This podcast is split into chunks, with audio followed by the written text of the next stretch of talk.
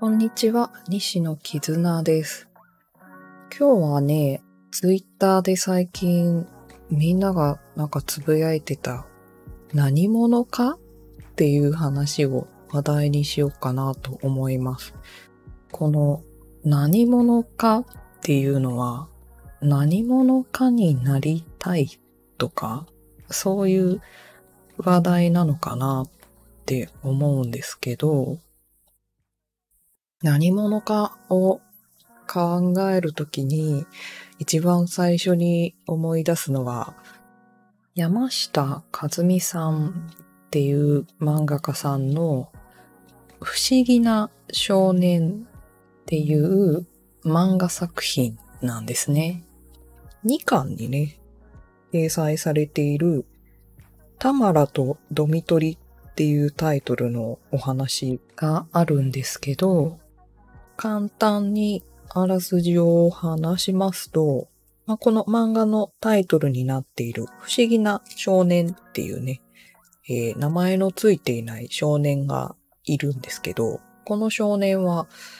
あらゆる時代、空間、全部飛び越えていろんなところに行ける人間を見守るような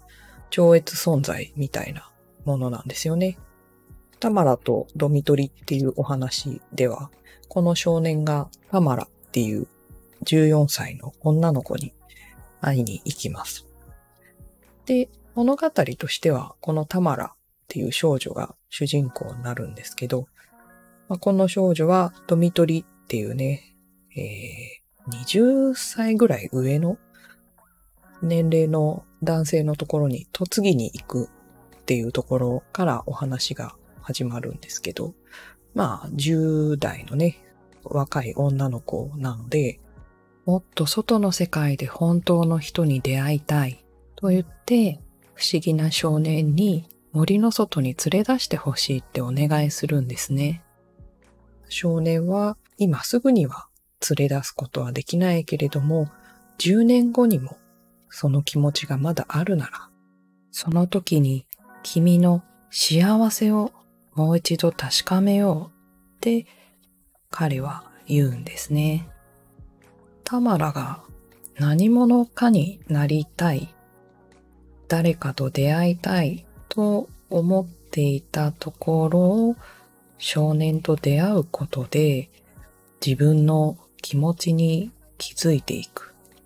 考える機会を得ていくっていう流れがすごい印象的で、自分の幸せとか、幸せになるっていうのはどういうことかっていうことを考え始めるんですね。みんなが求めている何者かっていうのも、実はもうなっているかもしれないのに、自分には見えていないだけなのかもしれないなって私は考えることがあります。何者かって概念の話だと思っていて、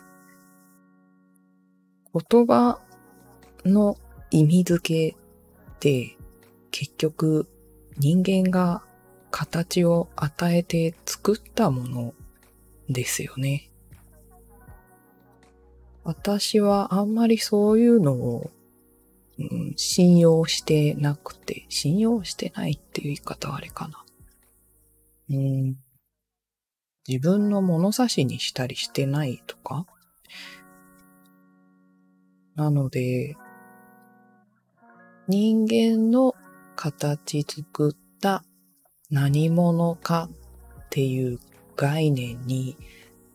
なりたいかっていうと、なりたくない ですね。だってそれって誰かが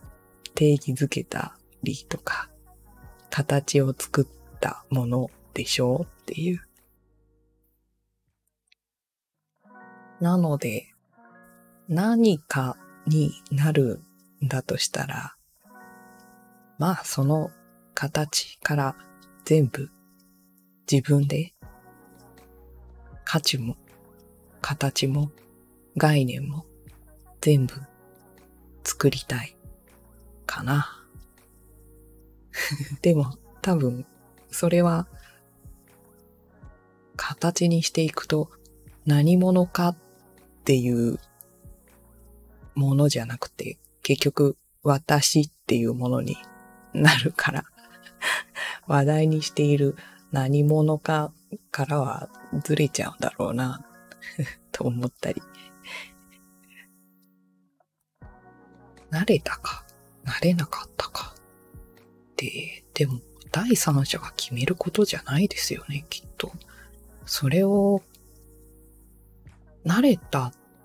って判断できるのは自分だけなんじゃないかなとか思うんだけど。うん。この話題はなかなか興味が尽きない話題ではあるんですけど。まあ、私にとっては、タマラとドミトリっていう漫画になんか答えがあるなって思って 思い出したようにその作品を読んでますね。とまあ、そんなところで今回は終わりましょうかね。最後まで聞いてくださってありがとうございました。また次回の収録でお会いしましょう。